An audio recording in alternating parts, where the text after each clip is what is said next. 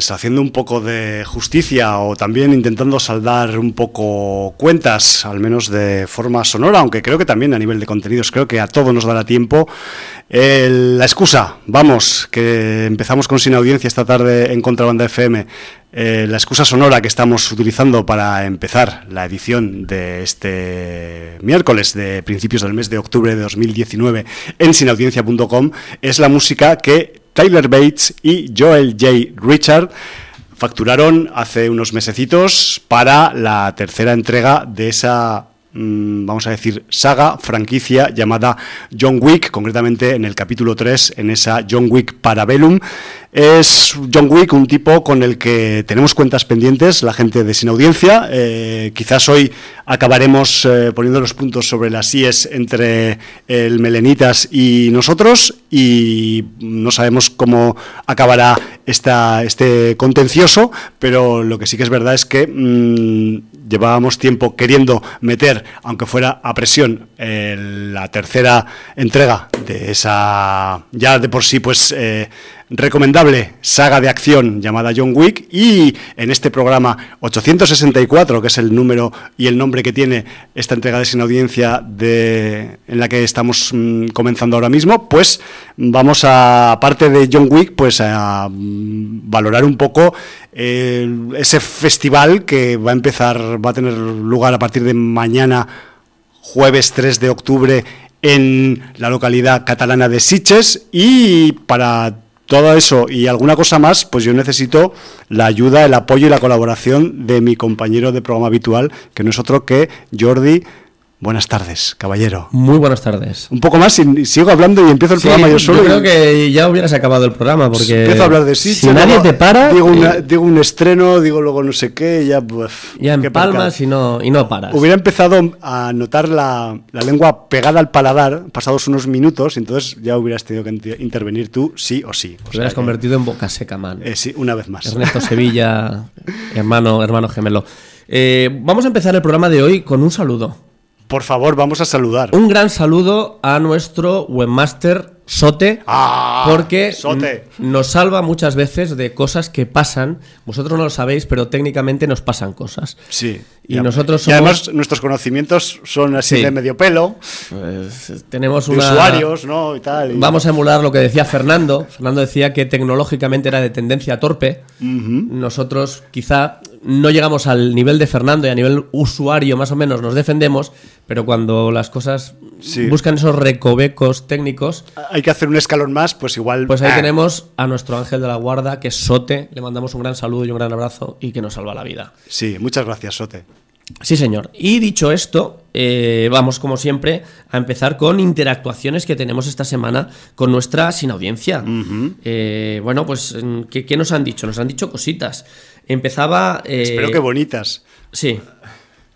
Empezaba la semana eh, Lagartija diciéndonos que, mm, buenas inaudiencias, dos notas muy rápidas.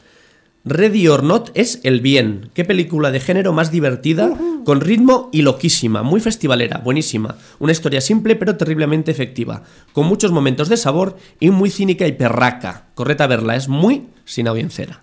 Os voy a hacer que os crezca medio colmillo. la película Rory or Not, aquí llamada Noche de Bodas, se va a poder ver creo que en tres pases en Sitches, pero eso sí que es importante, la semana que viene llega de estreno a salas comerciales, así que no hará falta ir exclusivamente a Sitges a ir a ver esta película. Aunque siempre es recomendable verla en Sitges. Por favor. Y más si están es, sin audiencia. Su, salsa vital, pero en cualquier caso, si vives en Pontevedra, en Almería o en las Canarias, pues yo qué sé, eh, pues está, esperas una está guay que se pueda ver en las salas comerciales. Muy bien. Y luego dice, Butan Clan An American Saga es la mega hostia. ¿Sigue siendo lagartija? Sí, sí. Luego hay otro mensaje, ya el último, que nos, nos amplía información sobre su llegada a Dorne. Vale. ¿Vale? Me alegro. Yo viví esos años en East Harlem y la superbanda de Staten Island devolvió la corona del hip hop a donde nació, Nueva York, además del respeto tras el baño de humildad que nos dio Dr. Dre y compañía. Tuve la gran suerte de verlos en directo este año con un par de bajas, la obvia de mi favorito, el loco viejo bastardo, fallecido, pero no entendí la de Method Man. Tal vez el Hum me lo aclare. Abrazos desde más allá del muro. Bueno, eh, simplemente por pura, pura probabilidad. Method Man es eh, de todo el clan, después de, de el tipo más mediático cuando hablamos de material audiovisual. Me refiero que él, aunque sigue su faceta musical, está muy involucrado en su carrera de actor y entiendo que igual pues hacer giras con el grupo pues a veces se interpone en eso, en rodajes. Yo quiero pensar que será esa una posible causa. Pero bueno, estoy especulando ¿eh? totalmente. Muy bien.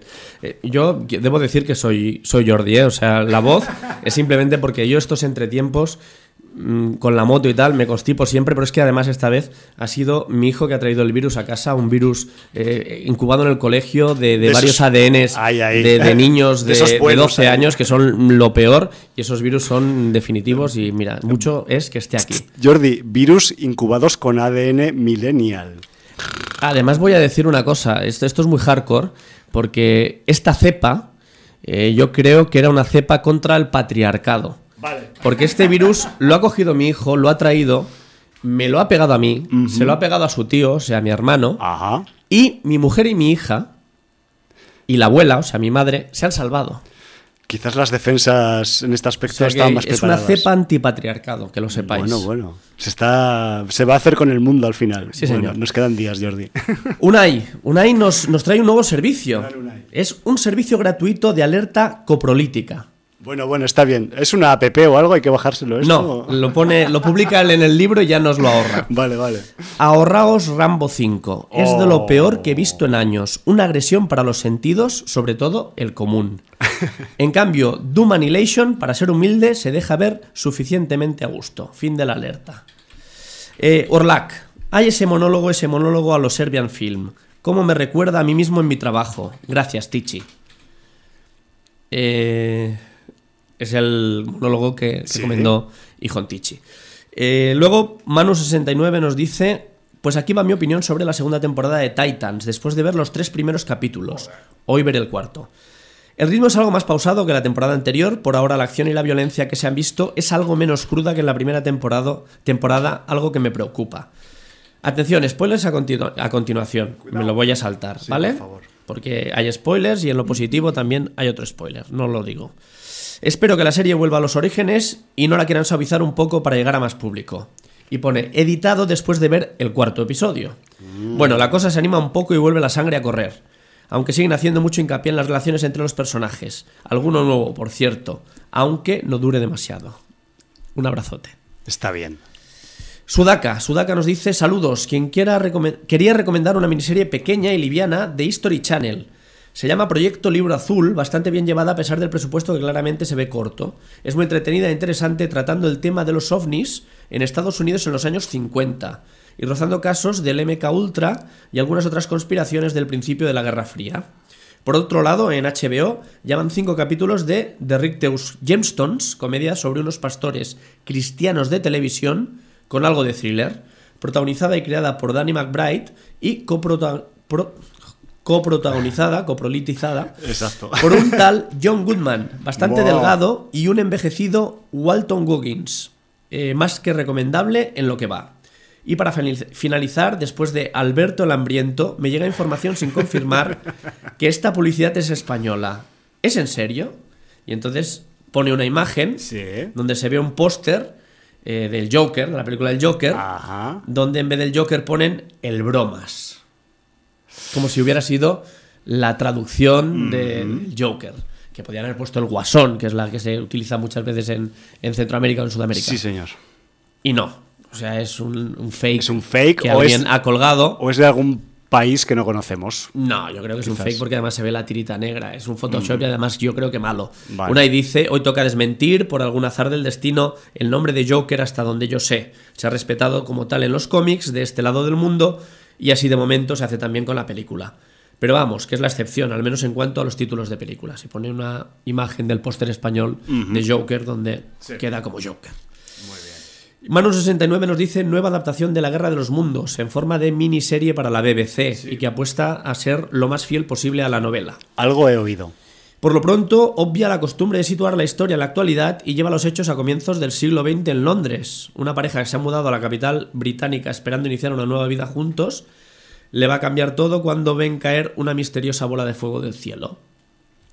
La Guerra de los Mundos tendrá su estreno mundial durante el próximo Festival de Sitges, teniendo prevista su emisión en BBC One, eh, BBC One poco después, mientras que Movistar Plus se encargará de su distribución en España a partir del 11 de octubre. Por cierto, no será la única adaptación de novela de H.G. Wells que veremos próximamente, ya que Fox y Canal Plus han hecho la suya propia. ¡Viva la imaginación! Y hay tráiler también de Birds of Prey, aunque no llegará hasta febrero. Muy tristón por el último capítulo de Preacher. Un abrazote. Ahí lo deja. Ahí está, otro abrazote. Unai nos dice, aún no he visto It 2, pero os dejo el link a la teoría que tanto Pennywise como Mary Poppins son seres de la misma especie y pues hace, deja un link. que podría ser spoiler ese link. Sí, podría ser spoiler. Voy a usar la coletilla de Millán Astray y mientras dure la guerra. Ahí lo dejo. Madre mía. Y por último, Lagartija nos vuelve a escribir y dice: Queridos inaudiencers, como os comenté hace semanas, estaré en Dorne, acá Españistán, del 16 al 21 de octubre, de promo de mi nuevo cómic. Una historia para toda la familia, muy en la línea de la fantasía para niños que un ejército de creadores del reino llevamos echando en falta hace años. Cristal Oscuro, la historia interminable, Goonies. Monstruos a tutiplén, piratas, cyberpunks y dos hermanos perdidos en un reino muy peculiar tras recibir el regalo de un familiar. Se llama Viaje a Shambhala y sale este jueves 3 de octubre a la venta. Pero ya se puede comprar en la página de la editorial. 16 euros con gasto de envío incluidos en todo territorio español, incluidas las islas. Sabemos que muchas veces marginan a la gente, sobre todo a la de las Islas Canarias. Sí. que quizá menos, pero bueno. Deja ahí el, el link de grafito editorial con que podéis comprar si os parece curioso este viaje a Shambhala. Y también nos dice, espero poder ver por fin esos mágicos estudios de contrabanda y sortear un ejemplar muy pronto. Con lo cual entendemos que a ver si el miércoles estás aquí, te vienes aquí. Claro, además de sortear un ejemplar, ves lo que es contrabanda. Eso, eso de sí mismo. mágico me ha tocado el corazón. Yo los catalogaría de malditos más que de mágicos, pero bueno. Bueno, bueno podemos dejarlo en mítico. Bueno. Porque una cosa mítica puede tener... Da igual el aspecto que tenga. Claro, un componente positivo o negativo es mítico por lo que sea. Entonces, contrabanda, los estudios de contrabanda son míticos. Lo primero que, piensas al entrar en algún estudio de contrabanda, sea el 1 o el 2, es que este sitio eh, seguro que tiene eh, vibraciones sobrenaturales y posiblemente alguna de las manchas de la pared esté causada por algún ectoplasma. Eso es lo primero que piensas cuando entras. Ríete de las caras de Belmez. Por eso, por eso. O sea, es que hay, hay una mancha en el estudio 2 de esas de, cuando había hueveras que quedó pegamento pegado, que es que dices, hostia puta, es que parece que lo hayan pintado.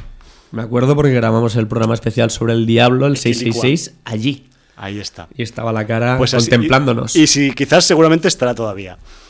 Eh, de todas formas, también es mítico porque uno cuando se sienta, cuando aposenta sus posaderas en el estudio 1 de contrabanda, se da cuenta de la historia que ha pasado por aquí. ¿eh? Hombre. Otra cosa no, pero historia. historia tiene, pero para dar y recibir. Historia y matraca, mucha matraca aquí. En fin, nos dice abrazos desde más allá del muro y postdata, el documental de Netflix sobre Bill Gates es una auténtica pasada. Pues muchas gracias, Lagartija.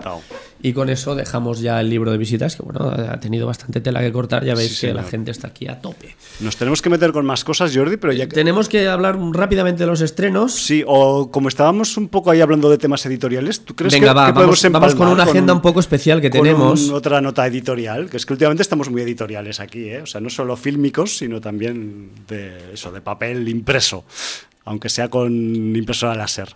Eh, tenemos varios mensajes, es que no, nos entran por tantas vertientes. necesitamos una secretaria o un secretario ya. Tenemos a Hallenbeck que nos dice, eh, que yo estuve hablando de John Wick 3. Ya lo sabemos, pero hablaste menos de cinco minutos. Entonces, cuenta menos. Y luego dice, ¿habla Jordi o Bonnie Tyler? Gracias, gracias. Ay, qué cabrón. Qué bueno eres, Hallenbeck. Y luego, pues, eh, tenemos mm, nuestro corresponsal. Tenemos un corresponsal de Sin Audiencia. Eh, él reside normalmente en Madrid, pero viaja por todo el mundo. Es un viajero. Nos pone los dientes largos siempre que puede. Es el señor Orlac. A mí me tiene frito ya con esto y, eh, nos trae la agenda de esta semana. ¿Por qué? Porque nos pide que, digamos, que el próximo 7 de octubre, en la FNAC de Callao, a las siete y media de la tarde, eh, estará el señor David Pulido, en compañía del señor Orlac, presentando ese libro llamado La Torre de la Encrucijada. Estoy contando con los dedos co- analógicamente y esto es el lunes que viene. Ah, para, la muy gente, bien. para la gente que lo escuche y quiera ir y tal. Está muy bien ese sistema analógico de, de conteo que tienes. Pues bueno, pues ya sabéis que eh, es este libro del cual ya hablamos aquí, donde en Madrid de pronto hay una oferta inmobiliaria muy difícil de creer para esa gente que busca un chollo Sí. para irse de alquiler, pero bueno, pues digamos que si dicen que todo poder conlleva una gran responsabilidad, todo gran poder, pues toda gran oferta conlleva Una cara reversa. Sí, un, Por un alguna reverso tenebroso. Vamos a dejarlo ahí. Bien. Entonces, bueno, pues ya lo sabéis. FNAC de Callao, el 7 de octubre a las 19.30 de la tarde. Sí, señor. Y, además de saludar a David Pulido, podéis saludar ahí a Orlac y decirle que eh, lo reconocéis de sin audiencia de sus viajes en Halloween poniendo dientes largos y de intervenciones que ha tenido también en el programa. Sí, de hecho, si tuviéramos una cabina de teletransportación, iríamos al evento. Pero como todavía la estamos construyendo, pues mm, tendremos que esperar a ver si viene el señor Pulido a Barcelona o algo. Y bueno, antes de entrar con los estrenos, un último apunte de Hallenbeck que dice: Decid que en John Wick 3 sale Hal Berry, que creo que yo me olvidé. Es que fue lo único que comentó. Vale. recordar. se, se cegó con Hal Berry, ¿no? Directamente. Es que bueno, ya se Se le ve, al- se ve al hombre que es, que es fan, es fan. Es, eh, Fue, es fue el programa, supongo, de votos. el programa vera- veraniego que yo estaba por ahí Santa- perdido, Santa ¿no? Halle Berry. Sí, posiblemente, no sé. Bien. Eh, bueno, pues eh, los estrenos. Hay, hay varios estrenos, pero vamos a hablar principalmente de dos. Sí, señor. Eh, muy sin audienciero. Hombre, tienen su componente sin punto. ambos. Aunque uno lo han calificado de drama, pues. eh, Es muy divertido esto, ¿eh? de calificar a esta película como drama. Pero vete tú a saber, Jordi, luego la vemos y decimos, pero como un director que viene de hacer comedias desfasadas de gente que se va de despedida de soltero y acaba hecho unas trizas o unos cromos, acaba haciendo un drama, ¿no? Pero bueno, háblanos, Bueno. coméntanos, Jordi. ¿Qué película? ¿De qué, de película muy controvertida que gente, mucha gente que está esperándola desde hace mucho tiempo. Es la nueva producción de Todd Phillips y la película se llama Joker. La sinopsis, no han podido hacer una sinopsis más breve. eh, han puesto como sinopsis alegra esa cara. Se han quedado tan anchos. Y bueno, mm, Joaquín Phoenix interpretando a Joker, ya lo sabéis, supongo que la mayoría, porque Posi- posiblemente- han corrido ríos de tinta. Candidato al Oscar Mejor Actor esta próxima Eh, edición. Han, han encabezado mm, movimientos varios, eh, campañas contra la película diciendo que promueve tal, promueve Pascual. Bueno, pues. Pero ya estamos me- promoviendo, Me, parece una tontería, porque Se- entonces los telediarios no sé qué promoverían cada puto día de la vida. Seguro que eran anglosajones esos que se quejaban. Sí, sí, por supuesto. O sea, no, no tengas. Y, y si quieres afinar y decir estadounidenses, ya lo puedes Sí. decir. No, no, no, no te amplíes tanto el espectro anglosajón. De las zonas residenciales de Estados Unidos. ¿Eh? Sí. Como era aquello de White Anglo-Saxon Protest, ¿no? Exacto, Que eso decían que eran las siglas de WASP lo que significaban. Bueno. Pues Joker llega a nuestras pantallas Es- este viernes. Es como una especie de origen, ¿no? Del personaje. Sí. Queremos pensar, yo no la he visto, ni siquiera me he sido capaz de Yo- ver yo el tráiler. Yo no he querido. Yo me lo, me lo tuve que tragar. Entonces, Sí, estas entiendo. películas que me, la- me lo metieron por narices. El peaje comercial del Sí, cine. señor. Aparte de los 15 minutos de anuncios, que siempre hemos hablado del tema. Vaya, Y bueno, eh, tengo ganas de verla, la verdad. Lo que pasa que, bueno, eh, estoy viendo por un lado tanto eh, hype de un sector que es el sector ese incunable de que el tratamiento de los superhéroes tiene que ser súper especial y, y tiene que ser con, con- con un super guion. Te está y cambiando con la voz otra vez. tragedia. Sí, es que eh, pongo este, este engolado en la voz porque es este tipo de gente que a mí me pone enfermo, coño, que el cómic también se puede disfrutar con un cómic de acción. Claro. Pero son toda esta gente que está, es absolutamente contraria a- al cómic como divertimento y que... Sí, que está anclada, están en los y- y 80 si- aún. Oye, y quiero decir, y a mí me puede gustar exactamente igual un Caballero Oscuro que, que- que un Infinity War. Que no tiene por qué ser excluyente una cosa de otra. Pues claro. Hostia, que yo disfruté Logan muchísimo. O un polar. Claro, pero quiero decirte, pues parece que hay una gente que solamente está centrada en que las películas de, de- de, bueno, superhéroes o supervillanos eh, pues tienen que ser la quinta esencia del metacine. Bueno, a ver, ¿qué pasa aquí? Eh, Sí, estamos No es hablando necesario. de adaptar cómics, ¿eh? Tampoco sí, os exactamente, no nos flipemos, no nos la cojamos como papel de fumar. Pero bueno, pues todo ese movimiento ya está diciendo que, y yo creo que alguno antes de verla, pues, que, que- eso es casi seguro. que esto va a ser la, la repanocha. Bueno, pues ya veremos lo que es y lo que deja de ser. eh, por los festivales esos seriotos y elegantes por los que ha pasado, ha hecho estragos, que también es algo poco habitual que, un, que una producción basada centralmente en cómic acabe, pues eso, arrasando en un festival como Venecia, ¿no? Y yo digo una cosa, que no deje indiferente, a mí ya es una cosa de agradecer. Pues sí. O sea, eso ya, yo Que- se lo reconozco sin haberla visto. Que no sea normalita, ya está guay. Correcto. Lo que pasa es que, claro, todo, todo esto hinchar, hinchar, hinchar, hinchar. Bueno, vamos a ver la película y cuando la veamos, pues ya hablamos. Ya veremos, ¿vale? a ver. Oye, Si a lo Joa- mejor si Joaquín sí que es la acertado. quinta esencia y, y que hay que rendirse a sus pies. Pero bueno, esperaremos, ¿no? ¿Tú te imaginas, Jordi, que a partir de esta película se empieza a tomar el cómic como algo serioto y empiezan a hacer dramas shakespearianos, por ejemplo, del Capitán América o del Iron Man o de cualquier otro de estos? Así en plan rollo, pues eso, Macbeth o cosas de estas, el Rey Lear y de este rollo. Pero no es necesario. Mm, el claro Capitán no. América tiene El Soldado de Invierno, que a mí me parece una magnífica película con un gran guion, buenísimos actores y no le hace falta ser un Macbeth. Sí, sí, sí. De hecho y ya tiene para su mí es una material. extraordinaria película de superhéroes. Y además muy alejada del tono eh, que Tópico. estábamos hablando de, de- de- de- de pura diversión Sí, y sí, sí, sí. puro espectáculo. O sea que en este sentido hay, hay muchos registros y, y que bueno que están bien todos, pero tampoco mm, arrinconemos eh, algunos registros solo para encumbrar a otros. O sea, eso es Está lo de claro. aquello de, de, mm, tengo una camada de siete perricos, los, los que son delgadillos y feuchos, o me parecen a mí delgadillos y feuchos, Sí. no les doy de comer y que los otros lustrosos salgan adelante y aquellos se mueran. Venga, hombre. En fin. Bueno, Bueno, esos, esto. perros, como acaben teniendo relación con John Wick, volverán y visitarán, los perretes y John visitarán al susodicho y se vengarán de él. Sí, señor. Eh, y luego la otra película de la que vamos a hablar, al menos porque Sí. mm, es una película que viene de donde viene y para mí viene de una de las películas policíacas del cine español más impresionantes que ha habido. Suspense policíaco, sí, señor. Sí, señor. Es el señor José Luis Garci que vuelve a hablarnos del crack. Eh, el crack, el personaje que, que interpretó Alfredo Landa en dos películas y que aquí pues nos trae una precuela eh, que se llama El Crack Cero y que nos contará pues mm, este eh, investigador. Pues como el Joker, que son los orígenes de este investigador. Sí, pues de, de dónde, de dónde vino. Bueno, pues yo la, la película del crack, la, la uno, la recomiendo, pero muchísimo. De hecho, me han entrado unas ganas locas de revisionarla porque para mí tiene algunas eh, escenas míticas. Y, y- y en su día la disfruté muchísimo. El Crack 2 no me llamó tanto la atención. Encontré que fue un poquito eh, estirar más el chicle. Aprovechar, ¿no? Aprovechar. La- el éxito un poco. que- Pero bueno, se dejaba ver, ¿eh? Y más para, para lo, que, lo que había en el cine español de la época.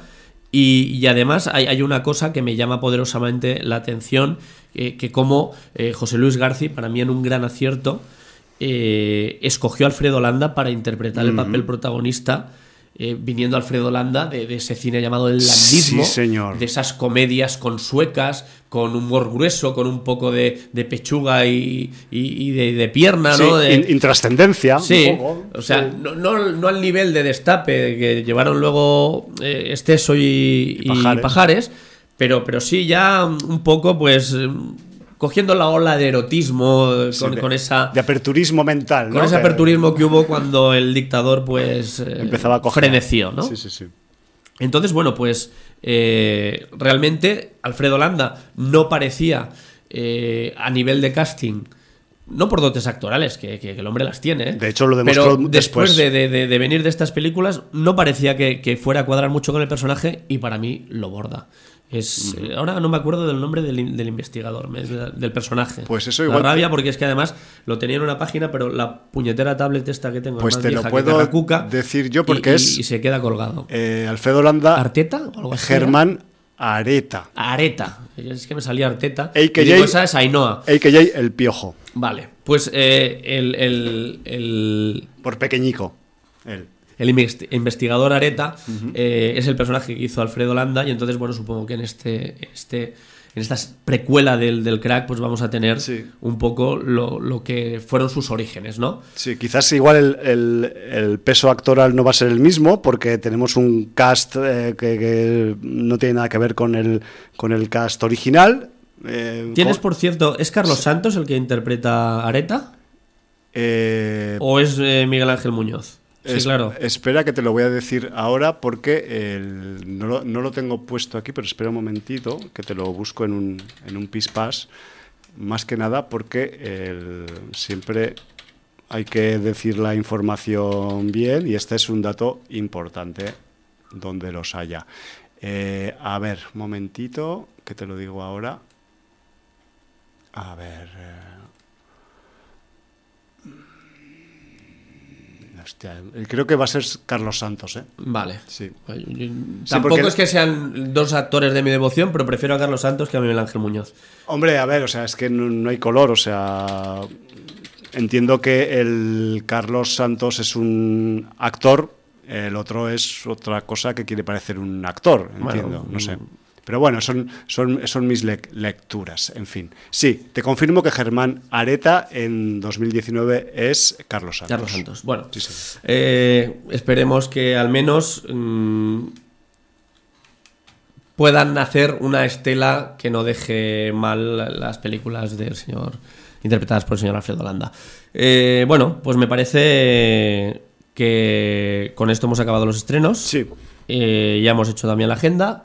Mañana, Lo- o sea, mañana, las- Lo mañana- que sí tenemos es que, que mañana empieza el Festival de Sí, Sitges mañana y tenemos- tendremos que, que hablar, aunque sea 10 minutos, de los últimos coletazos. la, la mega agenda, ¿no? Pero bueno, eh, también hay que decir que bueno, este año la mm, dosificación de información del Festival de Sitges con las notas de prensa mm, convenientemente soltadas en las redes y tal, pues la verdad es que han ayudado más que otras veces, bajo mi punto de vista, a, a tener una idea más global de lo que se nos viene encima en esta nueva edición del, del Festival de Sitges, edición número 52 aproximadamente, pues eso, 7 y 4, 11 días de festivaleo que te veo. eh, un 3 de octubre, 13 de octubre son las fechas límite. Empezamos mañana y pues de todo el, ese mm, mare magnum, marabunta de, de títulos y de, y de material que se nos viene en esta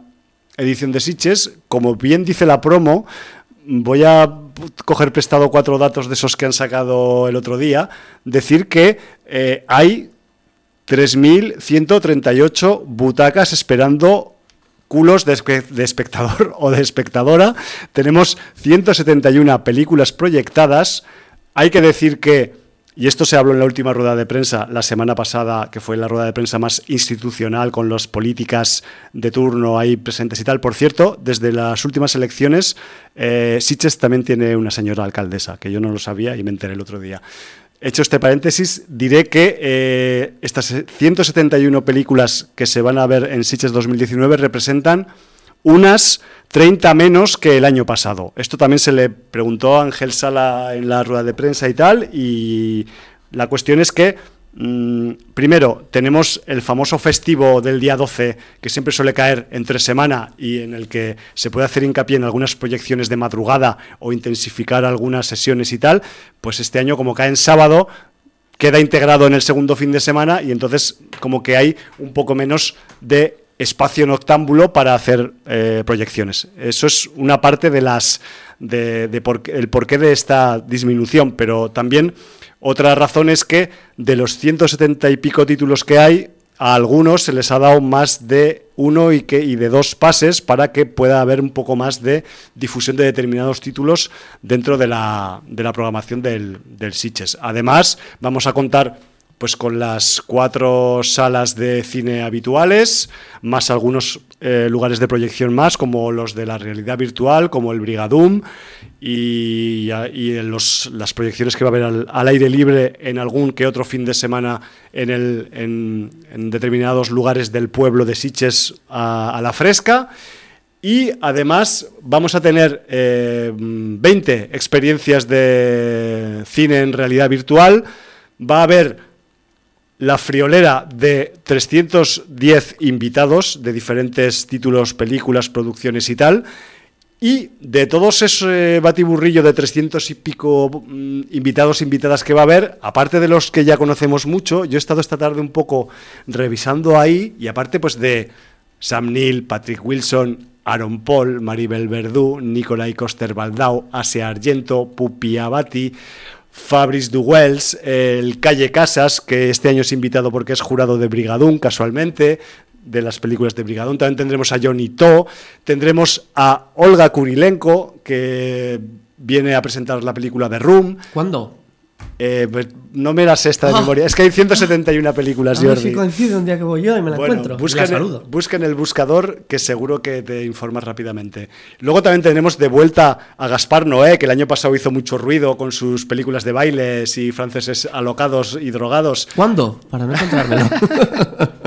Él, él viene este año con una película que no sé si es peli o mediometraje, que se llama Lux a Eterna, que va en plan así, en plan místico y, en latín es el título. Y luego, un poco menos místico y menos en latín, va a ser también eh, la presencia de eh, un mítico del cinema español. Hay unas cuantas producciones españolas, pero también hay unos cuantos documentales retrospectivos que, en los que se va a refrescar la historia audiovisual de este país llamado Españistán y me estoy enrollando mucho para decir y para anunciar que el grandiosísimo Fernando Esteso estará también este año en el Sitges 2019, concretamente invitado por la proyección de uno de estos documentales eh, de revisión histórica que es Sesión Salvaje. Y luego también, ya sé que te interesa menos que Olga Kurilenko, pero a mí me interesa mucho en este aspecto, también estará presente en el festival eh, la señora Poliana Maquintos, que viene a presentar su primer largometraje dirigido por ella misma, Darling, y que es como una especie de secuela familiar de aquella película que protagonizó hace unos años que nos volvió a todos loquísimos, que era The Woman. Eso leyendo un poco, hay muchos más, ¿eh? tenemos 300 y pico, ya os digo, me refiero que a ese nivel, si queréis un poco investigar, en, el, en la web del festival vienen todos y todas los invitados, invitadas, por si hay alguno que os cuadre y que queréis cruzaros con él o con ella por los pasillos del festival, pues eh, vais a, por lo menos, tener oportunidad de tentar la suerte. Y algunos y algunas pues también hacen clases magistrales, eh, encuentro con los fans y con la prensa, en fin, que mm, sobre todo, muy importante, grabaros en un tatuaje en el brazo la web del festival, porque va a ser de gran ayuda mm, para complementar toda la info que os damos, que no es otra que sitgesfilmfestival.com y así de sencillo y ahí vais a tener pues eh, cumplida información y renovada si hay actualización de datos en algún pase o en alguna visita y me refiero que ahí mm, vuestro eje informativo debe, debe pasar por esta web para, para estar al día con, con, lo que estén pasando en los 11 días del, del festival. El, en la sección oficial van a caer cinco películas de, de cuño del Estado español, ya sean catalanas, españolas o vascas o lo que toque. También, eh, a pesar de, ese día de menos festivo que tenemos en el Festival de Sitges, y en esto hizo hincapié también Ángel Sala, yo siempre, yo me he dado cuenta siempre de ello, siempre desde que asisto frecuentemente al festival, cuando no iba, pero bueno, la cuestión es que sigue habiendo un montón de días, eh, incluidos algunos jueves, en los que Jordi se puede empalmar viendo películas en el festival. Me refiero que las primeras sesiones... ¿Hay de... sesiones pornográficas? No, no, no, para, para empalmar de un día para otro Ah, vale, películas. Eh, cuando hablo de empalme no hablo de erecciones, sino de pasar de un día a otro sin haber dormido. He sido malo. He sido Vale, malo. I know. Tú sí que eres malo. bueno, la cuestión es eso, que, que no olvidéis que, que, que Sitges es uno de esos sitios en los que os podéis ir de farra como si estuvierais de festival de música o de electrónica, pero con películas, que las primeras proyecciones son a las 8 o 8 y media de la mañana y que cuando toca maratón o cuando toca eh, proyecciones de estas de, madrugada, que suelen empezar a la 1 de la madrugada, pues suelen acabar a las 6, 7 y media, incluso algunas veces a las mismas 8 de la, de la mañana, lo cual... Eh, según qué espectador espectadora le puede dar ideas de hacer un poco pues eh, visionados salvajes por decirlo de alguna forma en el festival ¿no? a mí se me ha pasado en alguna que otra ocasión la idea pero como tenemos una vida también aparte del festival, pues a veces es complicado elegir esta, pero reconozco que cada vez sobre todo en las filas de, de, entrar a las proyecciones. El año pasado recuerdo a un par de espectadores que, andaban comentando este, esta situación, ¿no? Y que decían, joder, tío, o sea, es que estuve anoche en la maratón del retiro y ahora aquí en el auditorio a ver si no me duermo, que está muy cómoda la silla, no sé qué, tal, pero bueno, yo le, claro, en este tipo de casos, pues dices, pues eh, recurre a las anfetaminas, ¿no? O drogate o algo, porque si no, pues vas a, vas a pencar. Pero bueno, que chascarrillos aparte, es un todo un detallazo que quien se quiera meter esa sobredosis de fílmica en el cuerpo, en Sitges lo puede hacer tranquilamente como otro tipo de excesos que te puedes dar en tu vida de ocio.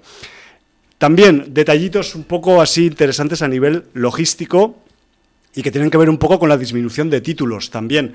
Eh, este año no hay película sorpresa, eh, Ángel Sala adució esta, la eliminación de, este, de, un posible título sorpresa, pues a que no se les ha puesto a tiro ningún título que fuera especialmente interesante y que tuviera el suficiente calado llamémoslo mediático o artístico para poderla pasar pues en el penúltimo día del festival, porque siempre es una tradición que ha habido otros años en Sitges, del, del último sábado, ¿no? Pues una sesión sorpresa de algún estreno que va a venir Pepino y que, bueno, pues adelanta unas semanas al, en el Festival de Sitges. Bueno, pues este año no hay, no invitado, no hay peli sorpresa y tampoco, Jordi, esto también es importante, no hay invitados relacionados con el, el leitmotiv del festival, que este año es el aniversario de Mad Max, y eh, tampoco hay ninguna proyección que tenga que ver directamente con la saga Mad Max. Digo directamente porque esto lo puntualizaré luego un poquito más.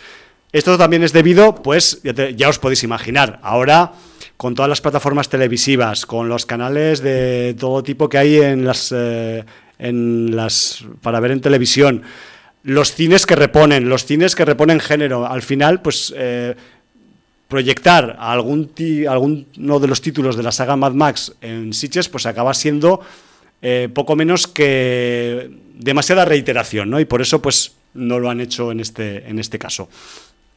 Pero, mm, y aquí viene el pero de, aquello que os comentaba de no hay proyecciones directamente relacionadas, pero sí indirectamente relacionadas, porque en la sección Brigadún, ese, esa sección gratuita y que profesa tanto amor al, cine de género como las otras secciones grandes y que además pues mm, rebusca y hace arqueología eh, peliculística de determinados tipos de género, este año eh, Brigadum va a focalizarse en la... se focaliza muchas veces, pero este año más, en lo que es la temática de explotación italiana.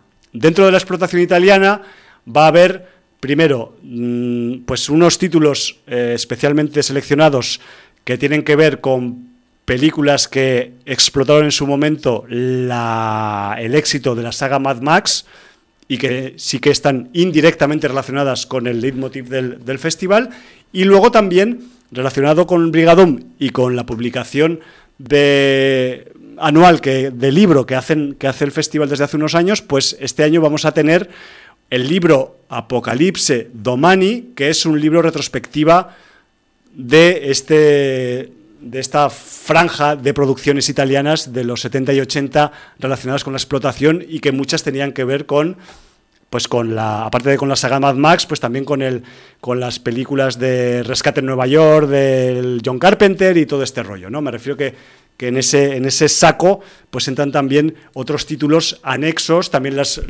em, las explotaciones de películas de bandas que también se, cruzaban, se entrecruzaban un poco con la temática apocalíptica, al menos en la explotación italiana, y todo eso pues está reflejado en este libro Apocalipse Domani, que por cierto tiene una portada a cargo de un ilustrador que se llama Mickey Edge. No sé quién es exactamente este chaval, pero un saludo he visto, a Mickey desde he visto, aquí. He visto la portada y está guapa. Sí, señor. Eh, por cierto, supongo que en el Brigadún alguno de esos pases era de los guerreros del Bronx, con el señor Mark Gregory. A ver, eh, quizás esta es muy tópica. Te lo digo, Jordi, porque yo... En te... una segunda parte, no hace falta vale. ser la primera. Yo te digo que de los que tengo aquí apuntados al menos... Eh, por destacar algunos, porque Brigadum también tela, o sea, dura lo, la sección de Brigadum dura los mismos días que el festival y encima eh, empieza también, no empieza tan pronto a las 8 de la mañana, pero a las 12 de la mañana Sí, que ya da un número de películas. Sí, eh, proyectan mucho material. Yo lo que tengo pillado relacionado con la, el apocalipsis y la explotación Mad Maxera, tengo eh, She de Lavi Nesher del año 83, tengo Los invasores del abismo del Ruggero Deodato del 83, Robowar del Bruno Mattei del 88 y eh, Rats Not di Terrore, de, también del Matei, pero del año 84. Son esas las que tengo. Supongo que habrá más. Y entiendo que, pues quizás, no sé si las más típicas o las más conocidas de la cuestión, pues van a ir o no van a ir, pues porque igual pues pasa lo mismo que con los títulos oficiales de la saga Mad Max, ¿no? que igual están, son demasiado conocidos. Ya que estamos con Brigadoom, también decir que en esta sección se homenajea a algunas carreras, a algunos eh, artistas, directores, actores que han podido fallecer y tal en los últimos tiempos. Y este año, entre otros homenajes, se homenajea a José Luis Merino con las proyecciones de La rebelión de los bucaneros del año 72 y Tarzán en las minas del rey Salomón del año 73, puro cine de explotación aventurera Spanish Style con disfraz de producción internacional. Y también al señor, a Mr. eh, Tutocayo, Jordi Grau, y también se va a proyectar de él pues, eh, un título mítico, Ceremonia Sangrienta, del año 73, y además el documental sobre su figura artística, eh, Back to the Morgue, del director David Gregory, del año 2008. Y además, rebuscando Jordi en los abismos de la programación de Brigadum, he encontrado uno dos títulos que digo, vaya tela, esto solo se puede ver en Brigadum y chapó también porque estas cosas se pongan en Sitches, ¿vale? Porque mm, quizás habrá gente que no lo entienda, yo lo aplaudo. Tendremos Terminator 2, pero no el Terminator 2 que estáis pensando, el Terminator 2 de Vincent Down, que si buscáis la ficha de la película en el internet, es un, como pasó en otras explotaciones de éxitos yankees, fue una versión 2 apócrifa que salió antes de que saliera la versión oficial estadounidense. Esa es una. Y luego tenemos también la curiosidad de Star Crash 2, que yo no sabía que tenía segunda parte, que además tiene el subtítulo de eh, Erotici nella terza galassia. O sea que además, aparte de ser una explotación de una explotación, además creo que se va por el lado erótico festivo de la galaxia, lo cual ya es eh, premio redondo. Por cierto, el señor Vito Albertini fue el director de esta Star Crash 2. Por ir cerrando un poco, Jordi, porque si no se nos acaba el programa, tenemos que hablar de, del Melenitas de John Wick, de, mm, tenemos que dirimir unas diferencias con él y tal. La, la Zombie Walk, que se celebra siempre el primer sábado del Festival de Sitges, este año pues el sábado 5 de octubre, a partir de las 8 de la tarde, que sepáis que eh, ya pues se puede uno una inscribir en la lista para que te maquillen los especialistas de, de maquillaje y efectos especiales que trabajan en el festival para el día de la Zombie Walkie y que, y que os animéis. Si no queréis meteros a ver películas, siempre podéis ir a hacer un poco el zángano y el ganso disfrazados de zombies por ahí, por ese pueblo tan elegante que es Sitges. Y se nos ha quedado de Sitges la cosa más importante de todas. No me digas cuál, porque ya, ya, me, ya sí, me la estoy viendo, porque eh, Jordi, me he pegado la chapa y me acabo de dar cuenta ahora. Menos mal que tú eres eh, alguien coherente en este programa. La cosa más importante es que por quinto año consecutivo, sin audiencia, va a emitir en directo desde el Festival de Sitges. Este año no va a ser mm, una matinal con mm, una comida posterior como solemos hacer, sino va a ser una Merendola. seminocturna Sí. con cena posterior, si puede ser. Eh, junto al cementerio, sí, qué romanticismo más grande. Entonces, Siempre al lado del cementerio, al lado, al lado de la tapia del cementerio. y quien diga que los cementerios no son románticos no sabe lo que son los románticos. Claro, es que. Un romántico al lado de un cementerio era lo, lo mejor. Claro, y además es el verdadero significado de la palabra romántico. Luego se ha desvirtuado por el camino. Como todo, Sí, como todo está desvirtuado. Pues bueno, que sepáis que el viernes 11 Viernes de octubre. 11 de octubre, de 7 a 9 de la de 7 de la tarde a 9 de la noche. Sí, señor. En directo, desde alguna de las eh, salas de prensa que nos dejarán por ahí, si tiene a bien el Festival de Sitges. Haremos nuevo programa en directo de Sin Audiencia por quinto año consecutivo. Especial. Programa especial, Sitges. Y eh, bueno, pues estaremos allí. Eh, si queréis venir, como sabéis, como se hace dentro del, del Hotel Meliá, pues hace falta que os demos una, acreditación, una, identificación. Una identificación que no es más que una pegatina con vuestro nombre para que podáis pasar a la zona de prensa. Entonces, quien quiera venir, por favor, que o nos escriba a jordi.sinaudiencia.com o nos mande un mensaje privado por Twitter o mm, nos ponga un mensaje en el libro de visitas diciendo, oye, quiero ir y tal. ya nos pondremos en contacto y, bueno, pues eh, espero que vengáis mucha gente. Ya sabéis que cuando venís ahí nos gusta que participéis todos, que nos contéis vuestras impresiones, lo que habéis visto, lo que os ha parecido tal y cual y pascual. Y, bueno, que nos lo vamos a ir allá un rato a pasárnoslo bien, a disfrutar del ambiente del festival y a contar eh, todo lo que hemos vivido, que además será bastante porque es ya eh, de cara al último fin de semana, con lo cual estarán prácticamente tres cuartas partes del festival ya. Sí mucho pescado vendido ya. Sí, sí, eh, concluidas y entonces pues tendréis muchas películas vistas y, os esperamos todos allí. Ya haremos más difusión también por redes sociales y tal, con algún flyer así eh, visual de, nuestra nueva andadura por el festival.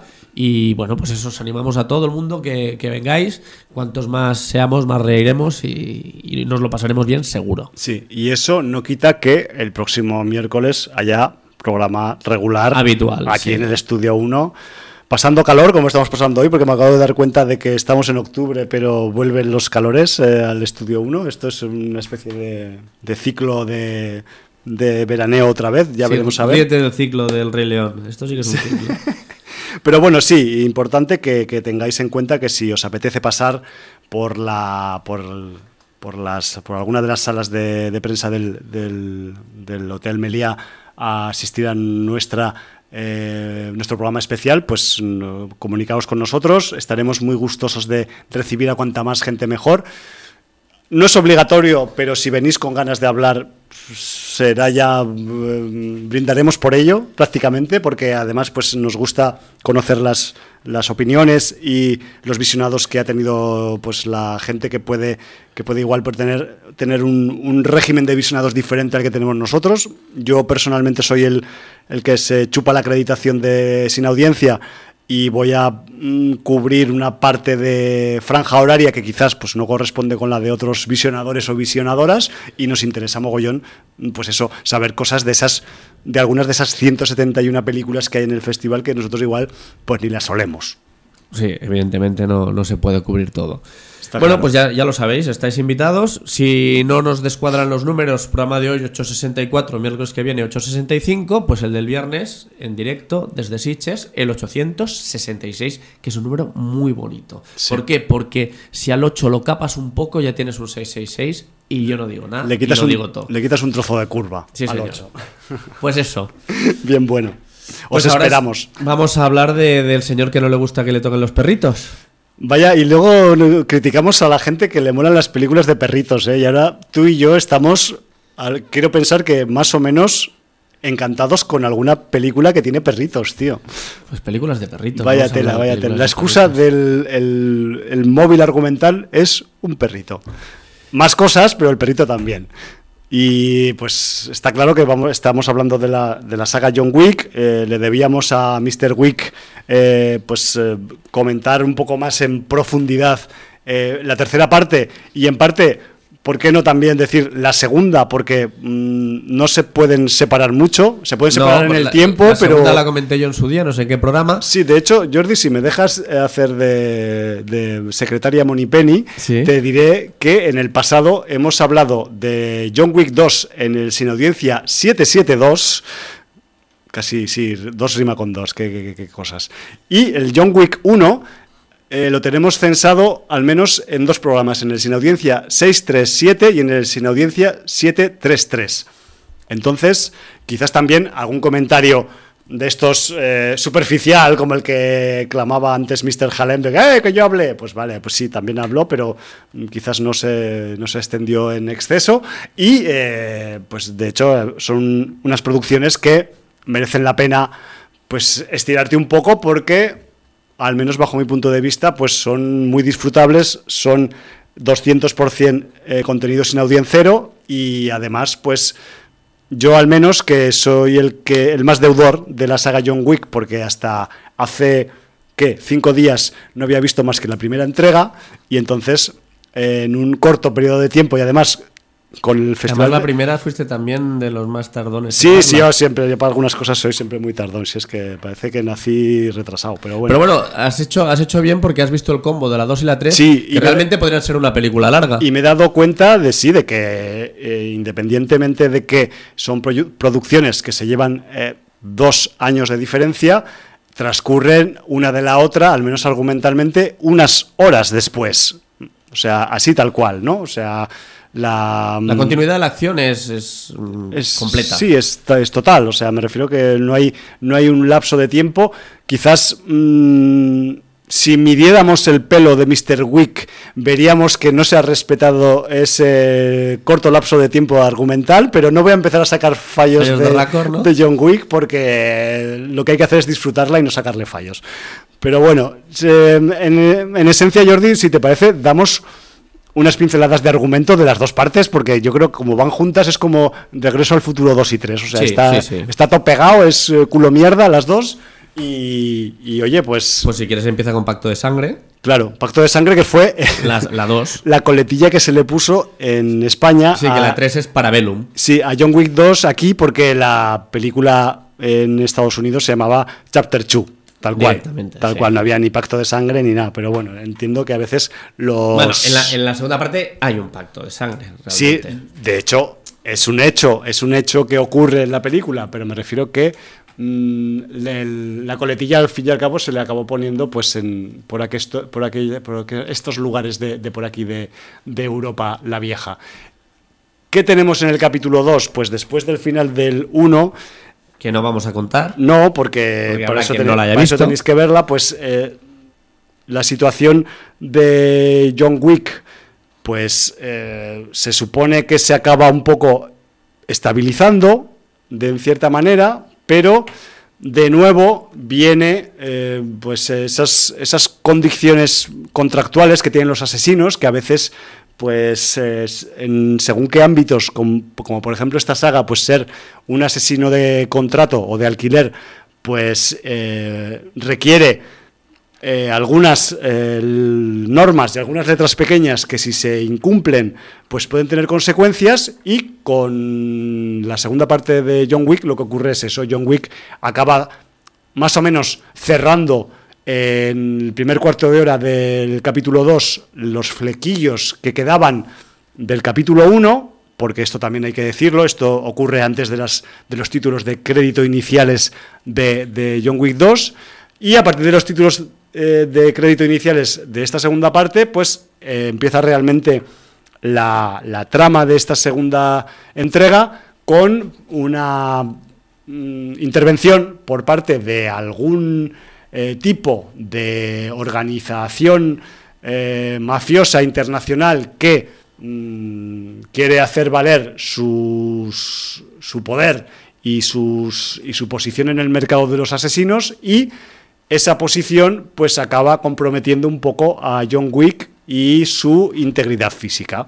Vamos, que mm, lo que ocurre no es otra cosa que los guionistas se pusieron en un bar a beber cervezas y dijeron, ¿cómo podemos putear al John Wick otra vez en esta segunda parte? Pues vamos a relacionarlo con una de esas eh, grandes organizaciones internacionales que por algún momento pues tengan un conflicto de intereses y ya tenemos el lío montado, ¿no? Y es un poco, pues, ocurre con una organización eh, de crimen organizado, valga la redundancia, italiana, no voy a dar más pistas, y en parte por eso también, pues hay una parte de la acción que eh, transcurre en Italia, en Roma, algunas de las escenas más espectaculares eh, transcurren en la capital italiana, y este es un poco el, el argumento sin destripar mucho más de lo que ocurre en el capítulo 2.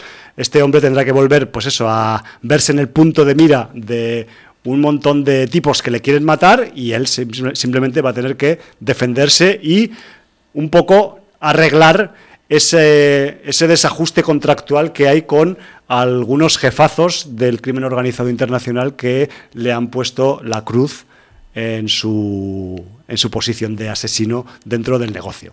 es un poco eso, ¿no, Jordi? sí, sí. Pero además, eh, la, gente ha de entender lo que es John Wick.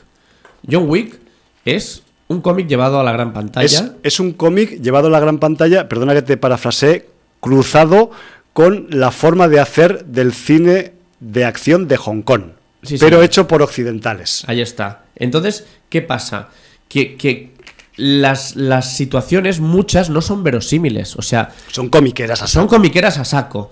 Eh, no os esperéis un, guion eh, muy pensado, muy concienzudo, eh, que, todo mm, tenga detrás un, un armazón que aguante. No. O sea, las situaciones son comiqueras. John Wick no deja de ser un héroe. No voy a decir un superhéroe, pero casi porque tiene un aura, un misticismo que se ha ido acrecentando con cada parte de la película que lo hacen prácticamente un superhéroe, porque hay por qué engañarnos. Y de hecho es dentro, vamos viendo en las dos entregas de las que estamos hablando, que otros asesinos de menor importancia lo tienen como un ídolo. Sí, señor. sobre todo en la tercera ya se ve a un nivel brutal. Sí, sí, sí. Eh, tenemos la figura del Continental, como ese hotel donde mm, todo el lumpen puede descansar con garantías de que allí está en casa. Esto es casa, como cuando éramos pequeños y jugábamos. esto es casa y no puedes. No se puede eh, derramar sangre, en el continental. lo, lo, cual le da otro elemento de misticismo y una aura. Eh, no sé, también comiquera y muy especial a, a John Wick. Sí. Entonces, con estas premisas, eh, si vas a ver John Wick has de entrar en el juego, porque si no, no la vas a disfrutar. No la vas a disfrutar, cualquier agujero eh, te, va a parecer un socavón y, vas a renegar de John Wick. Entonces yo entiendo que si ya no te gustó la primera, no te ahondes en la segunda ni en la tercera, pero para nada, o sea, es que no te va a gustar. Si te gustó la primera, yo ya dije en su día que en la 2 mejoraban las coreografías, que a mí era lo que más me rascaba al principio de Keanu Reeves, porque Keanu Reeves es un tío alto, es un tío que yo no sé las artes marciales que ha hecho, pero al principio veía que las coreografías, eh, eh, él, estaba, eh, muchas veces las tenía que hacer como muy marcadas y ralentizadas, porque supongo que incluso a veces le tenían que acelerar para que hiciera el movimiento fluido. Y, en cambio en la 2 y en la 3 él ha ganado, él ha ganado, supongo que ha entrenado y ha ganado prestancia en las escenas de acción. De hecho, o sea, yo lo que he notado, porque como lo tengo tan, tan, fresco, tan reciente, sobre todo en la 2, en la 3 ya no lo cultiva tanto, pero en la parte 2 el WIC tiene una técnica cuerpo a cuerpo que muchas veces la repite hasta la saciedad, porque además esto es una cuestión de mm, eliminación en serie de enemigos, o sea, me refiero que es una película de, de muertos por acumulación, tal cual era la primera parte, y lo que, lo que hace Wick, eh, sobre todo en la 2, es eh, con su peso corporal desequilibrar a los adversarios, sobre todo los que son más grandes, y cuando están en el suelo, meterles la tunda. Entonces, esto en la primera parte yo no me acuerdo que pasara tanto, ¿no? Entonces, como que se ve que el tipo, o sea, a pesar de que puede tener una talla menor que en, de estatura, de corpulencia, de, algunos adversarios que se le ponen por delante. es bajito, ¿eh? que nos es un tío corpulento ¿eh? pero, y alto. Pero aún así, mm, prefiere combatir derribando al adversario primero y después mm, le mete, ¿sabes? O sea, no es un tipo que, que, se, que se las deje dar directamente en combate cara a cara, sino que a la primera que puede derriba al adversario y luego le mete. Y más en las situaciones que está él, la eliminación por la vía rápida es su mejor arma. Sí, sí, sí, además eso por la pura acumulación, porque si algo tiene esta saga John Wick es que eh, no puedes eh, andarte con remilgos de, ay, espera, que voy, voy a peinarme, que me he despeinado. No, no, no, tienes que ir a saquísimo porque la tasa de adversarios que aparecen por, eh, por cada escena de acción, pues es, muy alta. Y de hecho es un rasgo que es también, que es otra de las influencias que tiene la película, que es muy videojuguero, porque si también se le puede emparentar a John Wick a algo es pues a, las, a los videojuegos de eh, acción cuerpo a cuerpo en los que puedes matar tanto con armas de fuego, con armas blancas o como o con tu propio cuerpo desnudo, ¿no? Un poco, que es, que es un poco la, jugada. Y luego también, pues Jordi, en la parte 2 hay que resaltar de esa de esas míticas habilidades que otros otros eh, adversarios de Lampa que hablan de, él, y es que este hombre es capaz de matar con cualquier tipo de objeto. Se habla que incluso con lapiceros puede acabar de hacer una masacre. Es el MacGyver de la muerte. Y en la, en la parte 2 tiene su escena con lápices. O sea, me refiero que de eso que se hablaba en la primera, tal y cual, y no sé qué, o al, o al principio de la segunda, creo recordar, cuando, cuando se cierra la, la subtrama rusa, por decirlo de alguna forma, pues, eh, pues se acaba haciendo realidad en la, en- a lo largo de la segunda parte. Me refiero que tenemos tenemos combate con lápices como arma de doble filo, nunca mejor dicho, y, además, pues yo otra cosa que resaltaría, que también se ha ganado un poco respecto a la primera parte, es el hecho de rematar a los adversarios. O sea, aquí no vale tirarte al suelo, romperte la muñeca o pisarte la rodilla o luxarte la espalda. No, no, no. Si te vas al suelo y te pego un tiro en la rodilla, luego te pego otro en la nuca. O sea, tal cual. Y en, y en ese aspecto, la, aunque pueda ser muy redundante, porque te pones a contar y es muy redundante, cada vez que hay un herido de bala por parte de John Wick, luego lo remata. O sea, aquí no se deja a nadie que se pueda levantar luego y pueda hacerte algo por la espalda. Eh, Eso es lo que hemos echado de menos tantas veces en Sí. el cine, como diciendo, eh, pero bueno, si tienes la oportunidad, ¿para qué vas a coger y, y darte un futuro problema? Claro. Acaba con él. Sí, sí, sí. Y de hecho, pues. Pero tanto en- por parte de los buenos como de los malos, ¿eh? En, en- en estas sagas se ve, se ve que, se, que, que se ha sopesado todo este tipo de temáticas que siempre han cojeado en las películas de acción y de, y de, y de muchos tiroteos y muchos combates cuerpo a cuerpo. Y aquí, pues eh, todo esto se ha tenido en cuenta y, y a veces puede parecer incluso, pues, mm, realmente una escena, reitero, ju- videojueguil, porque mm, tú hasta que no rematas en el videojuego a tu adversario, mm, puedes tener un problema posterior, ¿no? Pues aquí lo mismo. No sé, Jordi, otro de los puntos que hay que destacar, y seguimos un poco hablando de la 2, pero que va imbricada con la 3, evidentemente, y además algunos de los puntos que hablamos son, son bastante paralelos de las dos, de las, de, las dos entregas, es el rico reparto, los ricos repartos, porque yo sí algo flipé con la 2, con la 3 también, por supuesto, luego, luego le daremos un poco más de cancha, es con determinadas presencias humanas que hay en, el, en ese reparto actoral que mm, juega un poco también pues a esas películas de acción que tienen invitados especiales, ¿no? que, que conocemos de otras épocas o incluso podríamos eh, eh, extrapolarlas, aunque en menor proporción a la saga Spendables, sin ir tan a lo bestia, pero no deja de tener su suquillo interesante, ¿no? En la parte 2, en, la, en John Wick eh, Chapter 2, pues por ejemplo, empezamos la función con dos grandiosos actores como son Peter Stormare y Michael Nick Beast, que además Michael Nick Beast eh, falleció en 2017, casualmente el año que, se, que, que salió la película de, de, John Wick 2, y de hecho en los créditos pues se le dedica un poco el, el, el título a, este, a este actor sueco fallecido. ¿no? Es curioso que tanto Stormare como, como Nick Beast, los dos son eh, de ascendencia sueca, pero en la película hacen de rusos. Dentro de la, hacen, son una de las ramas de la, de la mafia rusa que hay en el capítulo 2. Pero luego también tenemos a John Leguizamo paseando por ahí, arreglando coches inarreglables, en fin.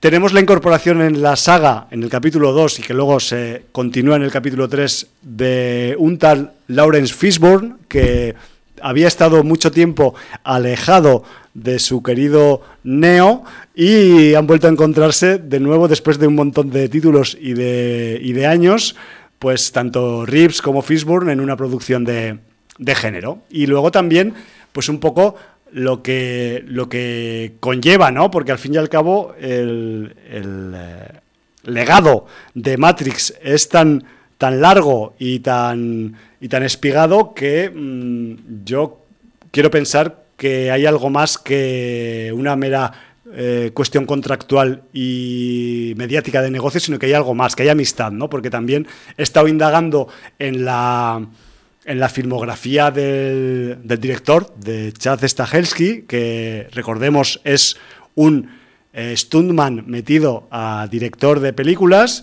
Y casualmente, pues sí, el señor Stahelski estuvo trabajando como, como Stuntman en la saga Matrix. Entonces ahí, digamos que se juntan las tres eh, vértices del triángulo y tenemos pues lo que pasa un poco en la 2 y en la 3, que es esta conjunción de, viejos colegas de otra saga, ¿no? Además con el toque de originalidad que tiene el personaje de Lawrence Fishburne, que no sé si te parece que digamos dos céntimos de él. Es un sector del crimen organizado que es como muy de tapadillo, como que están en la calle pero que no se sabe que están.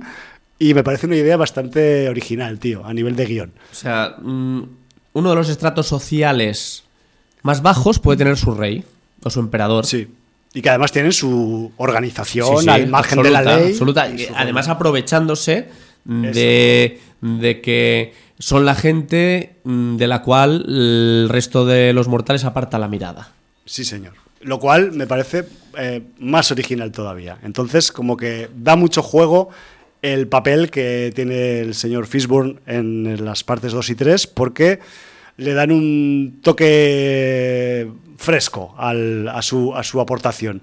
Luego también, mm, quien guste un poco de los héroes y antihéroes del cine de género italiano, también se va a ver muy reconfortado, reconfortada en John Wick 2 porque tenemos a un veterano, un peso pesado de, la actuación italiana de género y fuera del género, todo hay que decirlo porque ha hecho de todo, como es el señor Franco Nero, sí, señor. que además está jugando un rol equivalente al de Ian McShane, pero fuera de Estados Unidos, en Roma. Porque si algo descubrimos también en John Wick 2 es que hay más sedes del continental. Claro, eso que habíamos visto en Nueva York en la parte 1 resulta que no es un, coto de aquel lugar y ya está, sino Esto es un pequeño spoiler.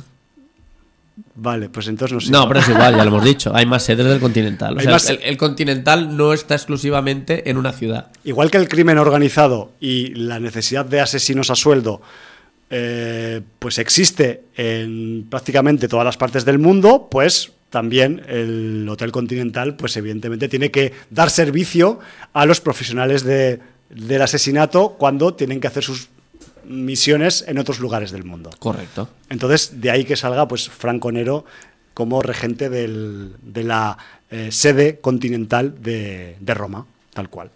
Y luego una sorpresa, que también otra sorpresa que me llevé yo a nivel particular en el reparto de John Wick 2, es la presencia de el rapero y entretenedor Common.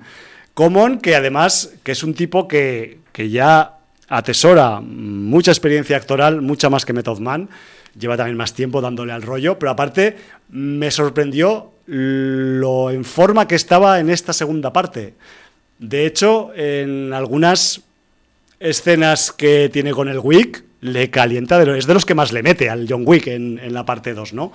Y además, luego su rivalidad eh, dentro del dentro del sector asesinístico, pues además queda cerrada de una forma muy particular. Entiendo que es un enfrentamiento que dura mucho en la película, que es de los más vistosos, que casi prácticamente va de, de un continente a otro continente, porque se, parece que se persigan entre ellos, pero el, el final que tiene esta relación un poco medio de amistad, medio de rivalidad, pues oye, es muy curiosa y también muy original, que también me, hizo bastante tilín en, la, en la parte 2. Y seguro que me dejo alguno más, porque si algo tienen también las pelis de John Wick es que han acabado formándose pues como pelis bastante corales. Tenemos al, al Reeves como el tipo que es perseguido, pero le puede perseguir el resto del planeta tranquilamente. Y si, te y si te parece, Jordi, ya casi podemos saltar a la parte 3. Sí, podemos saltar a la parte 3 porque ya decimos, con unas horas de diferencia, realmente el final de la parte 2 es lo que provoca que comience la parte 3. Sí, digamos que en, la parte final de la segunda entrega ocurre un hecho que va a lastrar la condición de Wick de nuevo, pero en otro sentido, dentro del organigrama de los asesinos en su sector, en su, en su gremio. Y, esta es más jodida que la anterior. es ya, como la rematadera. Eh, vamos a. Creo que no, no es un spoiler decir que se va a prolongar la persecución. Sí, y de hecho con mayor intensidad y con mayor eh, beneficio económico para quien consiga eh, cazar al conejo. Sí, señor. El conejo Wick, me refiero. Sí, señor. Y si antes te parecía que Common era una buena contrapartida, eh, tenemos otro ilustre aquí. Unos cuantos. Sí, pero me refiero como, como parte contraria a, a John Wick, que Sí. es el señor Marda Cascos. Sí, señor. Y además un cascos que sale, pues, si depilado totalmente, o sea, no le vemos los huevos, pero no sabemos si los, pues, seguro ¿No que los- necesario? Los, llevará a depilar también.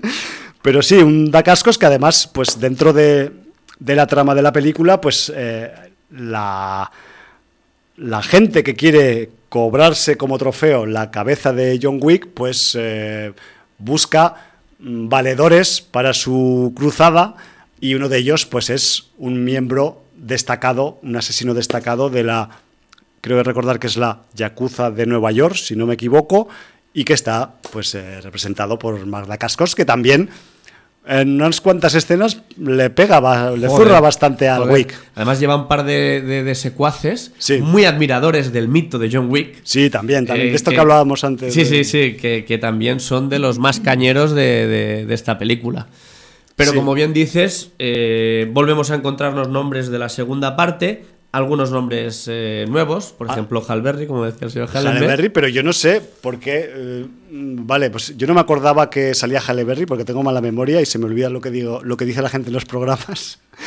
Pero cuando vi a Angélica, me, que- me quedé agua, dije, ¡hola! Angelica Houston, sí señor. ¡Hola! ¡Qué bueno, tío! O Sí. sea, a mí se me.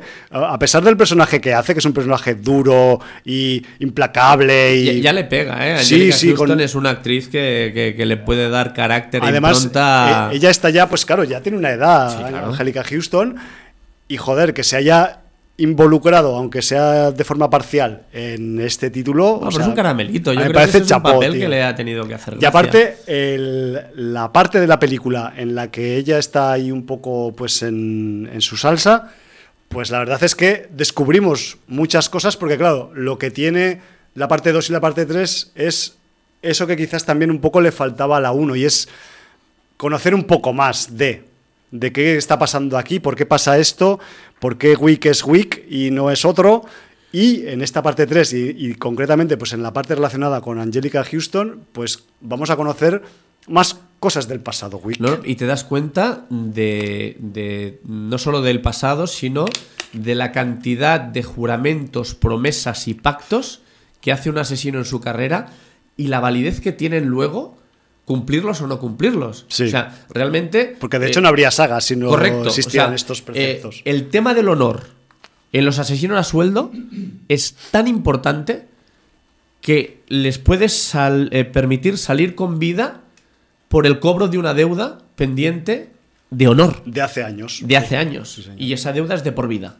Y se ha de cumplir. Incluso aunque la gente que te esté ayudando para pagar la deuda ponga en juego su propia vida y la de los suyos, ¿eh?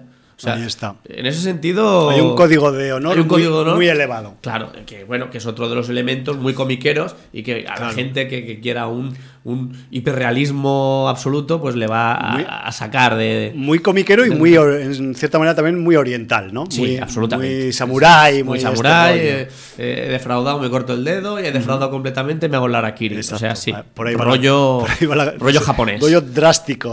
Es así, es así. Eh, y, y en este sentido también ha habido mucha gente que ha criticado la aparición del personaje Halberry porque dicen que han buscado eh, una émula femenina del personaje de John Wick. Yo tampoco lo veo así. O no sé. Quiero decir que, lo- que ha habido gente que ha querido cargarse ese personaje por, por intentar poner esa discriminación positiva para que haya un personaje femenino también que reparta pana como John Wick. Y yo no sé si eso es lo que han pretendido buscar o no, pero yo que había leído estas críticas a priori, eh, luego cuando he visto las escenas de Halberry no me ha parecido tampoco. Para nada, es que no está nada- exceso no está ni- nada forzado. No, en absoluto, quiero decir. Y aparte, pues es otro de esos eh, flecos biográficos que vamos sumando conforme vamos conociendo más cosas del Wick. A menos que las críticas vengan de ese lado de machitos que piensan que una mujer no es capaz de hacer según qué acciones por el hecho de ser mujer. Bueno. Entonces, válgame Dios. No seré yo quien descalifique la elevada opinión Bueno. de esos machitos. Yo iba a hablar eh, de esto que voy a decir un poco más tarde, pero ya que lo dices al respecto de los machitos que piensan que las mujeres no pueden repartir, iba a hablar de la película eh, de Vila Inés, porque es una película que está protagonizada por una señora que reparte, entre otras cosas. Como y- tantas otras. Sí, sí, sí. Y aparte, o sea, a esos que piensan que una mujer no puede repartir, que vean de Vila Inés. Eso es lo primero. Y lo segundo, ya que la nombro la película, hay una escena en John Wick 3 para Bellum que es muy deudora de una escena que ocurre en The Villainess, que yo creo que cuando hablamos de esta película en Sin Audiencia la comenté la escena y es la escena de la persecución en moto que es una persecución en moto un tanto especial. Pues es. mm, hay un paralelismos mm, conceptuales. No sé si. Entiendo que el, el Chaz Stahelski ha visto esta película, seguro, porque está metido en el gremio y también en esa película hay una ristra de especialistas y de stuntmans y stuntwomans que, que aparecen ahí en, del cine oriental que se te va la castaña. Entonces, entiendo que quizás, pues bueno, se ha tomado una licencia y se ha dicho, bueno, es que molan mucho las persecuciones en moto con arma blanca. Sí, señor. Y ya está. Eh, decir, por cierto, eh, que tanto en la 2 como- como en la 3 tenéis sangre, tenéis gore, tenéis eh, fracturas las que queráis, tenéis toda clase y suerte de objetos utilizados como arma de las maneras más variopintas y floridas que os podáis imaginar. Aquí John Wick en el estudio 1 estaría contentísimo. ¿Tú sabes la de cosas que hay para matar bueno, aquí, en la tercera parte ya les, eh, les dan una pelea en un museo de armas. O sea, También. no os podéis imaginar lo que es empezar a, a quebrar cristales de panoplias y, y escaparates y... Y además con, con y armas vitrinas con, para- con- con- con- armas históricas que posiblemente pues no acaben de funcionar y que igual solo una parte del arma está bien. Sí, posiblemente no tengan tanto filo, pero entonces hieren y dañan sin llegar a matar, con lo cual Claro. hacen todavía más cansina la pelea. Porque, Sí, porque- eh, de hecho, el componente de- del cansinismo del protagonista, sobre todo si te ves las dos y las tres seguidas, Sí. llega un momento que causa fatiga al propio espectador. Eso es cierto, porque llega un momento que dices. Por algo estaba yo hecho polvo estos eh, días. eh, en- sobre todo cuando jugabas a, a juegos de rol y este tipo de juegos, tenías una característica que era la estamina, ¿no? Sí. La estamina llega a un punto que se te agotaba y tu personaje no era capaz de hacer nada. Pues, eh, claro, ¿por qué digo que John Wick es un superhéroe? Porque su nivel de estamina o, o tiene una recuperación cuasi mágica o, o no se Sí, explica porque realmente es brutal. Acuérdate que al menos en la parte 3 hay una, ya está el Hum con el abogado que tiene detrás. Hay una explicación contractual de este comportamiento. Si te acuerdas cuando hay una visita de John Wick al doctor, por decirlo de Sí, alguna forma, sí, sí, sí. el doctor le da vitaminas. Sí, sí, Si te, si te acuerdas lo que le dice el doctor, le, Sí, pues le sí. dice, si con esto vas a aguantar hasta el final de la película. No le dice eso, pero... Pero, pero lo parece, sí, sí, está claro, está claro. Aparte la escena del doctor es muy guapa también. Sí, sí, Porque, porque... se- porque entra también este, este código de honor ahí que Ahí hablábamos está, antes. Un ahí poco... está. Es- es- queda reflejado en varias cosas. Y, y luego también hay algún personaje que también piensas que tiene su código de honor y tal, y luego te sorprende también, También. con algunos de sus, de sus actos. O sea, Ahí realmente hay mucho para, para Degustar. degustar. Eh, quien le gustara la primera con la 2 y la 3 pues lo va a gozar. Eh, es un tipo de película dirigido a un tipo de público y para disfrutar de una manera concreta, Sí. eso está claro. Se llama sin audiencia. Sí, se llama Sin Audiencias. Si no, igual estáis escuchando el programa equivocado. Y, y yo creo que, que lo Son- vais a disfrutar. Y, son muy disfrutables si te gusta el cine de acción y el cine de toñinas. Eh, además, van mejorando por el camino. O sea, me refiero que la 2 es superior a la 1. La 3 no voy a decir que sea superior a la 2, pero en algunos aspectos está más pulida a nivel de producción, sobre todo, aunque de, de acción y de divertimiento, entretenimi- entretenimiento pueden estar casi a la par. Me refiero que... que Decir que además no es como, aunque hemos hecho la comparación de Regreso al Futuro 2 y 3, estas no se rodaron a la vez. Ahí. Se han rodado con dos años de diferencia, Sí. por eso esos fallos de récord de la melenilla, La del del- señor Keanu Reeves y esas cositas. Exacto. Y también decir que recordad que tenemos en ciernes la serie sobre el Hotel Continental. Eh, la desgracia es que no vamos a tener al señor Ian McShane Ya. el reparto de la serie, pero bueno, se- si se aprovecha bien el tema puede No, dar mucho de sí. No penséis que no está porque ha habido algo que no se puede decir del final de Week 3. Supongo que Ah, no, no, no. no quiere estar tema, por es tema contractual. temas, de- sí, sí. temas de organización, no, Sí. no argumentales. Sí, además, aparte de, de- de los temas contractuales y de, a lo mejor por el, por el pastizal que haya podido pedir el señor McShane y estas cosas, eh, también recordemos que el señor McShane tiene una fama bien ganada de bocazas. Ya. Porque eh, lleva de culo a los estudios, tanto de series como de películas, porque es proclive en las entrevistas a contar spoilers de lo que ha Se les- filmado o rodado. Se le escapan por. Se le escapó un Juego de mangas. Tronos, se escapó- o sea que, cuida, y mira que en Juego de Tronos aparecía poquito, ¿eh? Duró un capítulo, Pues, pues eh, dio noticias de, de- de- de qué, de qué personaje revivía a su lado.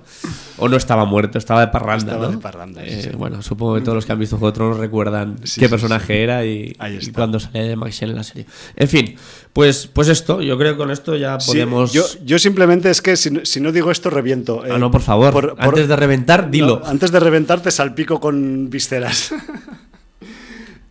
Una, un par de notas más del casting de la tercera parte.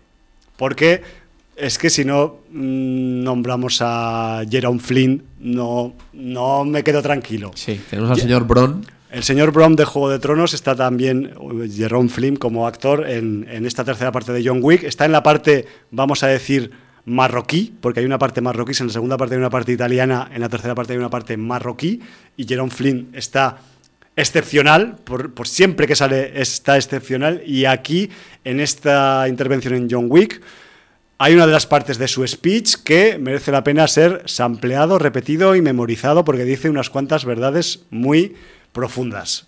Aparte de que siempre da gusto ver a este tipo por una producción de género. Luego también, y esto ya es un poco más, igual no tan nota de producción generalista, es más filia mía, pero decir que como curiosidad, en una de las primeras peleas del principio, cuando hay asesinos asiáticos eh, acechando a Wick, uno de los tipos que aparece, que además no tiene ni una puñetera frase, pero sale peleando como jabato, como sabe hacer, y, y dándole toñinas si se deja al Wick, es que tenemos la presencia del señor Tiger Chen, que es un tipo que eh, lo hemos visto en, como actor principal de muchas producciones de acción y toñinas asiáticas, y aquí está metido como de tapadillo, tío, que es igual. Igual es que le dieron frase y luego no se grabó bien o alguna cosa, pero la cuestión es que sale solo peleando y si no te quedas mucho con la cara de los asiáticos que salen en la primera parte de la peli, quizás se te puede pasar de que esté el tipo. Me refiero que también quería decirlo por si las mosquis. Y luego tenemos también un cameo de un actor mm, árabe que para mí es muy importante, que es el señor Said Tagmaoui, que en la tercera parte John Wick tiene, después de su, en, su periplo, vamos a decir, norteafricano, se tiene que encontrar con determinados personajes que son difíciles de encontrar, pues uno de esos personajes que es difícil de encontrar está interpretado por el señor Tadmaoui, que recuerdo que era el actor que hacía de Said en la famosa película francesa El Odio, mítica película para los hip hoppers en Francia y en todo el mundo,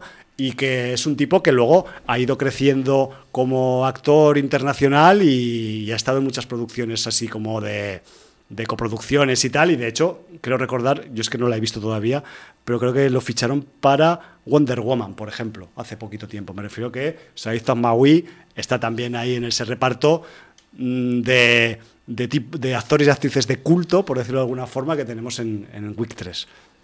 Y con esto ya creo que ya no voy a contar nada más, más que nada porque nos estamos quedando Sí, sin nos tiempo. estamos quedando sin tiempo, para variar. Ay. Bueno, pues os hemos dicho muchas cosas, hemos traído muchas novedades. Eh, sabéis ya que tenemos otra vez eh, participación en directo en el Festival de Sitges este año 2019, que será el viernes 11 de octubre a las 7 de la tarde Sí, en el Hotel Meliá y Auditori de Sitges. Y en cualquier caso, como nos queda un programa en directo previo a este... Volveremos a informar, por las redes también tendréis cumplida nota de lo mismo. Seguiremos dando y, la y habrá sorpresitas, porque vamos a presentar eh, una camiseta con un diseño exclusivo especial y especial de nuestro querido Maese Cola Blanca. Que es un que a pesar de que mm, hablando de películas a veces le puede ir un poco la castaña y la pinza con el pencil, con el lapicero en la mano, es un crack, todo hay que decir. Y se ha lucido y es un homenaje de sin audiencia a los monstruos. Algunos unos más clásicos y otros menos clásicos, pero todos en general eh, monstruos de nuestro imaginario. Sí, señor. Y, y que mm, cada uno de ellos van a tener representación en cada una de nuestras cuatro figuras. Ahí lo dejo. Los cuatro jinetes del apocalipsis eh, transmutados en monstruos. Sí, pero los cuatro jinetes del apocalipsis no salen. No, no, era una pista falsa, pero bueno. Iba a salir muerte, pero no, no está. Al final. Bueno, eh, Jordi, al principio del programa, no sé si lo he dicho, porque como hablamos tanto ya ni me acuerdo. Hemos empezado con un track de John Wick 3 muy significativo que se titulaba Excomunicaro, que es una expresión que mm, aparece muy redundantemente en la trama final de la parte 2 y en la, toda su extensión Sí. de la parte 3. Un poquito spoiler, para quien se pueda imaginar. Bueno, es una palabra en latín. Vale, vale. Yo qué sé, es que a veces hay. Sí, sí. en Roma hay curas, o sea, y el Papa y Pero eso. quiero decir, yo sin haber hecho latín sé lo que significa. Bueno, pero también sí que es verdad, y me estoy justificando eh, de forma gratuita, hay un eh, alto calado conceptual del latín en esta saga. Hay muchos eh, personajes que tienen nombres de la mitología, tenemos también frases tatuadas en latín en los asesinos, tenemos un montón de vainas relacionadas con el latín clásico, pues ah, también hay títulos de canción en la banda sonora. ¿Qué le vamos a hacer, Jordi? Y como nos hemos empezado con Excomunicaro, nos vamos a ir con The Consecrated, que es en inglés, ya no es en latín, pero quizás alguien quizás se puede hacer una idea de, también de, de- de qué puede significar. Sí, pero bueno, otro pues- spoiler. Sí, pues eso, que con, con The Consecrated nos vamos a marchar, que no es otro track que uno de los que ha hecho Taylor Bates y Joel J. Richard para ese película tan disfrutable que es John Wick 3 para Velum. Y con esta nos marchamos, Jordi. Valar Morgulis and Siches. Venga, motherfuckers.